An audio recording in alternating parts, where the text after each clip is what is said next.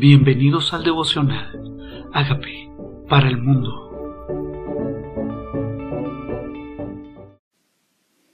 Levítico capítulo 4. Ofrendas por el pecado. Habló Jehová a Moisés diciendo, habla a los hijos de Israel y diles, cuando alguna persona pecare por hierro en alguno de sus mandamientos, cuando alguna persona pecare por hierro en alguno de sus mandamientos, o sea, Dios estableció lo que a Él le agrada y lo que a Él no le agrada. Lo que Él estableció no es cuestionable, pero Dios estableció ciertas cosas porque no había manera alguna que el hombre pudiera pagar por su pecado en el Antiguo Testamento. La única sentencia del pecado era muerte y por eso tenía que morir o un animal o una paloma, un cordero, en, en, en, ofrenda por el pecado de esa persona. Nosotros tenemos en el Nuevo Testamento un mediador que es Jesucristo, un chivo expiatorio, que por eso se llama chivo expiatorio, porque Él expió nuestros pecados y cuando Él murió por ellos ya no hay más ofrenda por el pecado. Pero aquí dice, en alguno de los mandamientos sobre las cosas que no se han de hacer. O sea, hay cosas que Dios estableció. Conocemos el corazón de Dios santo, perfecto, a través de lo que Él establece. Dice, y si hiciere alguna de ellas, si el sacerdote ungido pecare, según el pecado del pueblo, ofrecerá a Jehová por su pecado que habrá cometido un becerro sin defecto para expiación. O sea, que el sacerdote no era infalible. También el sacerdote pecaba. Dice, traerá un becerro a la puerta del tabernáculo de reunión delante de Jehová, pondrá su mano sobre la cabeza del becerro y lo degollará delante de Jehová. ¿Qué implicaba poner la mano sobre la cabeza del becerro? Transmisión de pecado. Y por eso es tan delicado permitir que cualquier persona ore por ti poniéndote la mano en la cabeza. Cuando en Timoteo dice, no impongan las manos sobre cualquiera, ni participes en pecados ajenos, consérvate puro. O sea que había una delegación de pecado, una transferencia de pecado cuando se ponía la mano sobre el cordero que iba a morir. Por eso es de cuidado mirar sobre quién impongo la mano o quién me impone la mano. Dice, y lo degollará delante de Jehová. Nunca se nos olvide, es delante de Dios que hacemos todo. El sacerdote ungido sea, la unción no la perdió porque pecó, sigue siendo el ungido. No tenemos permiso de juzgarlo nosotros, es delante de Dios. El que está en autoridad tiene más responsabilidad de vivir una vida santa, porque su vida es delante de Jehová, igual que cualquiera, la vida delante de Jehová. A Él le rendimos cuenta. Pero el que más se le da, más se le demanda. Y por eso Él viene primero a limpiar su vida antes de ir a juzgar el pecado de las personas. Y dice, y mojará el sacerdote su dedo en la sangre, y rociará de aquella siete veces delante de Jehová hacia el velo del tabernáculo. Y el sacerdote pondrá de esa sangre sobre los cuernos del altar del incienso aromático que está en el tabernáculo de reunión delante de Jehová, y echará el resto de la sangre del becerro al pie del altar del holocausto que está en la puerta del tabernáculo de reunión. ¿Qué hace esa sangre? Está, esto del Antiguo Testamento era sombra de lo que había de venir. La sangre que es esparcida sobre nosotros es la sangre de Jesús. Y dice, y tomará el becerro para expiación toda su grosura, la que cubre los intestinos, la que está sobre las entrañas, los dos riñones, la grosura que está sobre ellos, la que está sobre los hijares, sobre los riñones, quitará la grosura de su hígado, de la manera que se quita el buey el sacrificio de paz, el sacerdote la hará arder sobre el altar del holocausto, la piel del becerro, toda su carne con su cabeza, sus piernas, sus intestinos, su estiércol, en fin, todo el becerro sacará fuera del campamento a un lugar limpio, donde se echan las cenizas, y lo quemará a fuego sobre la leña en donde se echan las cenizas será quemado. Y toda la congregación de Israel hubiera errado, y el hierro hubiera oculto a los ojos del pueblo, hubiera hecho algo contra alguno de los mandamientos de Jehová en cosas que no se han de hacer, fueren culpables, luego que llegue a ser conocido el pecado que cometieron la congregación ofrecerá un becerro por expiación y lo traerán delante del tabernáculo de reunión. ¿Qué pasa aquí? Está hablando de pecados encubiertos. En Proverbios dice, el que encubre su falta no prosperará, mas el que confiesa y se aparta alcanza misericordia. Dice, cuando el pecado llegue a ser conocido, el pecado va a ser conocido, Dios hace que las cosas salgan a luz. Ser íntegro es llegar a la presencia del Señor con mi pecado, no escondiéndolo, honestamente. Dios conoce qué pasó, Dios conoce nuestro privado y nuestro público. Y el enemigo es el que usa las cosas escondidas como instrumento de juzgarnos, de darnos culpa, de robarnos el gozo y distanciarnos de la presencia de Dios hay un pecado oculto que no se haya conocido, hay algo que no se ha expuesto delante de Dios. Hoy examinemos el corazón y seamos íntegros en su presencia y expongamos el pecado para que el enemigo no use ese pecado como instrumento de manipulación en nuestra contra. Es como un chantaje espiritual, donde él sabiendo que no lo he confesado, lo sigue usando para no darme libertad. Entonces, cuando se expone el pecado, se hace sacrificio por él y el Señor ya hizo sacrificio por ese pecado. Pero él dice, si confiesas el pecado, yo soy fiel y justo para perdonar el pecado y limpiarte de toda maldad. Es el pecado confeso, no el pecado oculto, el que Dios perdona. Tengo que ir primero a confesarlo. Y por eso muchas personas están viviendo opresión espiritual por pecados inconfesos, no por los errores que han cometido, es porque no se han confesado, es porque no se han lavado con la sangre del cordero, es porque no han ido a la presencia de Dios con un corazón íntegro, no perfecto, no somos perfectos, pero con un corazón íntegro, honesto, contándole a Dios que eso pasa. ¿Qué pasa con el ungido de Jehová? Dice el ungido meterá de la sangre del becerro en el tabernáculo de reunión Mojará el sacerdote su dedo de la misma sangre y rociará siete veces también. Y de aquella sangre pondrá sobre los cuernos del altar que están delante de Jehová en el tabernáculo de reunión, y derramará el resto de la sangre al pie del altar del holocausto que está a la puerta del tabernáculo de reunión. Y le quitará toda la grosura, o sea, el mismo proceso. Dice, y obtendrán, dice, así hará el sacerdote expiación por ellos. ¿Quiénes ellos? Los que pecaron. Y obtendrán Dice aquí muy poderoso perdón. ¿Cuándo se obtiene perdón? Cuando el pecado es expuesto.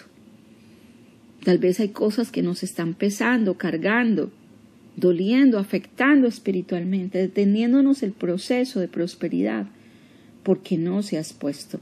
Y sacará el becerro fuera del campamento y lo quemará como quemó el primer becerro de expiación por la congregación. Cuando pecare un jefe, e hiciere por hierro algo contra alguno de todos los mandamientos de Jehová Dios sobre todas las cosas que no han de hacer y pecare, luego que conociere su pecado que cometió, presentará por su ofrenda un macho cabrío sin defecto. Primero hablaba del sacerdote, ahora habla del jefe. Está hablando de las personas que están en autoridad, que tienen responsabilidad sobre los demás. Dice el 24, y pondrá su mano sobre la cabeza del macho cabrío, lo degollará. O sea, el becerro ahora es macho cabrío. Degollará en lugar de la degüella el, el holocausto delante de Jehová. Es expiación. Y con su dedo el sacerdote tomará la sangre de expiación y la pondrá sobre los cuernos del altar, derramará el resto de la sangre en el altar del holocausto y quemará toda su grosura como grosura de paz. Así el sacerdote hará por él la expiación de su pecado y tendrá perdón. Y a veces juzgamos demasiado duro al que está en autoridad. Pero lo importante es esa persona que está en autoridad debe ir delante de Dios. No es exento de caer. La Biblia dice el que esté firme, mire que no caiga. Y a veces hay solución cuando hay una oveja descarriada, pero cuando el que está en autoridad peca, a veces es demasiado fuerte la congregación. Lo importante es que esa persona renuncie a su pecado, se convierte a su maldad y lo confiese como cualquier otro hijo de Dios. Dice, si alguna persona del pueblo pecare por yerre haciendo algo, alguno de los mandamientos de Jehová, cosas que no se han de hacer y delinquiere, que es claro, cosas que no se han de hacer. Y es importante entonces que sepamos que lo que le agrada a Dios y que lo que no le agrada. Porque a veces nuestra vida está basada en los estándares sociales, que es lo que la gente sabe, que es lo que la gente acepta, qué es lo que la gente no le acepta. Pero aquí no se trata delante de lo que le agrada a los demás. Aquí es cosas que Dios no le agradan, cosas que Dios ya dijo no lo hagas. Hay cosas que el Señor te ha mostrado en tu corazón, no importa si son aprobadas por los hombres, Dios te mostró que no debes hacer. Es el delante de Él. Dice entonces, cualquiera de la congregación ya no ofrecerá ni un becerro, no, un macho cabrío, ahora será una cabra. Se aparece por procesos. El macho cabrío es para el sacerdote, el becerro es para el que está en autoridad y para cualquiera del pueblo que delinque o que haga algo en contra de Dios, entonces será una cabra. Pero ¿cómo? Sin defecto, por el pecado que cometió. Qué belleza es que no importa en nosotros el tamaño de pecado, dice el fiel y justo. El, el sacrificio fue para todos nosotros, un solo sacrificio, perfecto, Jesucristo, sin mancha, dice el que por su pecado pondrá su mano sobre la cabeza de la ofrenda en expiación, la degollará en holocausto. Luego con su dedo el sacerdote tomará la sangre, la pondrá sobre los cuernos del altar, el resto de la sangre sobre el altar, le quitará toda la grosura y dice, y el sacerdote le hará arder olor grato es a Jehová. ¿Qué es olor grato? El arrepentimiento. ¿Qué es el olor grato? Un corazón contrito humillado, no despreciará al Señor, dice el Salmo 51. Esto es olor grato, cuando alguien viene honestamente delante de su presencia y le dice, Señor, he pecado. Dice, y por su ofrenda, por el pecado, trajere cordero, hembra sin defecto traerá, y pondrá su mano sobre la cabeza de la ofrenda de la expiación y la degollará por expiación del holocausto. Después con su el sacerdote tomará la sangre y la pondrá sobre los cuernos del altar, la derramará sobre la sangre del pie del altar y la quitará toda la grosura, como fue quitada la grosura del sacrificio del paz, y el sacerdote lo hará arder en el, arder en el altar sobre la ofrenda encendida a Jehová, y lo hará el sacerdote en expiación por su pecado que habrá cometido, y muy importante dice, y será perdonado. Qué hermoso es saber que ese pecado está ese perdón está disponible. No tenemos un Dios muy hermoso, muy misericordioso. Él está esperando ese sacrificio y resulta que el sacrificio ya se hizo en la cruz por mí. Y lo único que está esperando es que yo venga honestamente delante de Él, no encubriéndolo, no distanciándolo, no como hizo Adán que se escondió. Y el Señor le dijo, ¿dónde estás tú? No como Adán que se justificó, que se cubrió, que le echó la culpa a otro. No, cuando vengo a la presencia, ven a su tabernáculo, ven a su lugar secreto. Y dile, Señor, he pecado. El hijo pródigo le dijo, Padre, he pecado contra el cielo y contra ti. Y ese padre corrió, ni siquiera lo había hecho, ni siquiera había hablado, el corazón lo conoce el Señor. Pero Dios quiere que si confiesas el pecado, una vez más es primera de Juan 1.9, dice, Él es fiel y justo para perdonar el pecado y limpiarnos de, de toda maldad. Y capítulo 2, versículo 1 y 2 dice, si alguno hubiere pecado, abogado tenemos ante el Padre a Jesucristo el justo, y Él es la propiciación por nuestros pecados, no solamente por los nuestros, sino por los de todo el mundo. Ya hubo un sacrificio, ya hubo una propiciación por mi pecado, un sacrificio propicio, acepto, de un sacrificio sin mancha, sin defecto, alguien que no cometió pecado, que es Jesucristo, que tenía que nacer de una virgen para que naciera sin naturaleza de pecado, que no viniera de pecado de hombre, sino de unción, un, cordero sin mancha, sin pecado, fue nuestro cordero. Y él dice, ven a mí y estemos a cuentas, aunque tu pecado fuere rojo como el carnesí, como la blanca lana, serán emblanquecidos. Pero también dice, limpia la maldad. Si vienes delante de él, no hay hábito, no hay pecado por el tamaño que sea el pecado, si eres el que está en autoridad y te sientes con más culpa, si eres el padre de familia y te sientes con más culpa, si eres el líder espiritual y te sientes con más culpa, dice también este sacrificio fue por ti, también este sacrificio fue por ti. Él es el Cordero de Dios que quita el pecado del mundo. Cuando Juan lo vio en San Juan 1.30, vio a Jesucristo, dijo, este es el Cordero que quita el pecado del mundo. El Cordero del Antiguo Testamento solo cubría el pecado. Nuestro Cordero, que es Jesucristo, quita nuestro pecado. Vengamos delante de Él honesta y limpiamente. Dile, Señor, conozco, reconozco que soy pecador. Solo hay salvación para el que cree que necesita salvación. Cuando nos creemos buenos, cuando nos autojustificamos, cuando pensamos que nuestra lista de buenos es mejor que nuestra lista de malos y no sabemos que hemos hecho algo en contra del Señor. Tal vez pensamos, esto es para otros, no es para nosotros porque la Biblia dice, por cuanto todos pecaron, están destituidos de la gloria de Dios. Todos hemos pecado y para volver a su gloria necesitamos apropiarnos de que hubo un sacrificio. Créanme, si hubiera no hubiera sido necesario Jesucristo, no hubiera muerto en la cruz, porque, pero no había otro plan. Él dijo, si es posible, pasa de mí esta copa, pero no se haga mi voluntad sino la tuya. Él se puso en expiación por nuestros pecados. No hagamos en vano esto para nosotros. Vengamos a Él y digámosle, Señor, soy pecador. He pecado de pensamiento, he pecado de acciones, he pecado por egoísmo, he, pecado por arrogancia, he pecado por indiferencia, he pecado porque sabiendo hacer lo bueno no lo he hecho, Señor. He pecado, Señor. La palabra de Dios dice, aún para los judíos, que si alguno hubiera infringido una sola ley, se hace acreedor a toda la ley. Por eso todos necesitábamos un Salvador. Todos necesitamos un Salvador. Dile, Señor, reconozco que soy pecador y te doy gracias por morir en la cruz por mi pecado. Tal vez soy uno más del pueblo, y pensado, todos hemos pecado, pero hoy identifícate tú como pecador, tú y yo le decimos, Señor, gracias por limpiarme con esa sangre, gracias por esa sangre que ya fue esparcida, gracias por ese sacrificio que ya fue entregado y gracias porque ya fue acepto ese sacrificio y el, el perdón fue otorgado.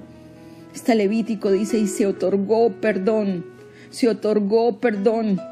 Si por esos sacrificios se otorgaba perdón, cuanto más por nuestro sacrificio, ese sacrificio que fue Jesucristo para nosotros. Aquí estoy, Señor. Tal vez piensas, ah, yo soy perdonado, pero no aquel que se portó tan mal conmigo. Dice, Él es el sacrificio por los pecados de todo el mundo. También Él está perdonado si viene al Señor. Esto es personal. Es tú y Dios. Reconozco que soy pecador y también reconozco que tú moriste en la cruz por mi pecado. Te pido que entres a mi vida como Señor y Salvador y hagas de mí la persona sana y libre que tú quieres que yo sea. Gracias por derramar tu vida hasta la muerte y resucitar para darme vida nueva. En Cristo Jesús. Amén.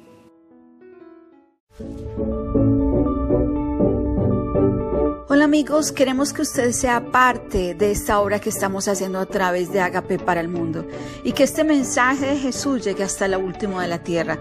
Si quieres donar en nuestra página web puedes hacerlo en agapeparalmundo.org o también a través de Cele en agapeoficial.gmail.com.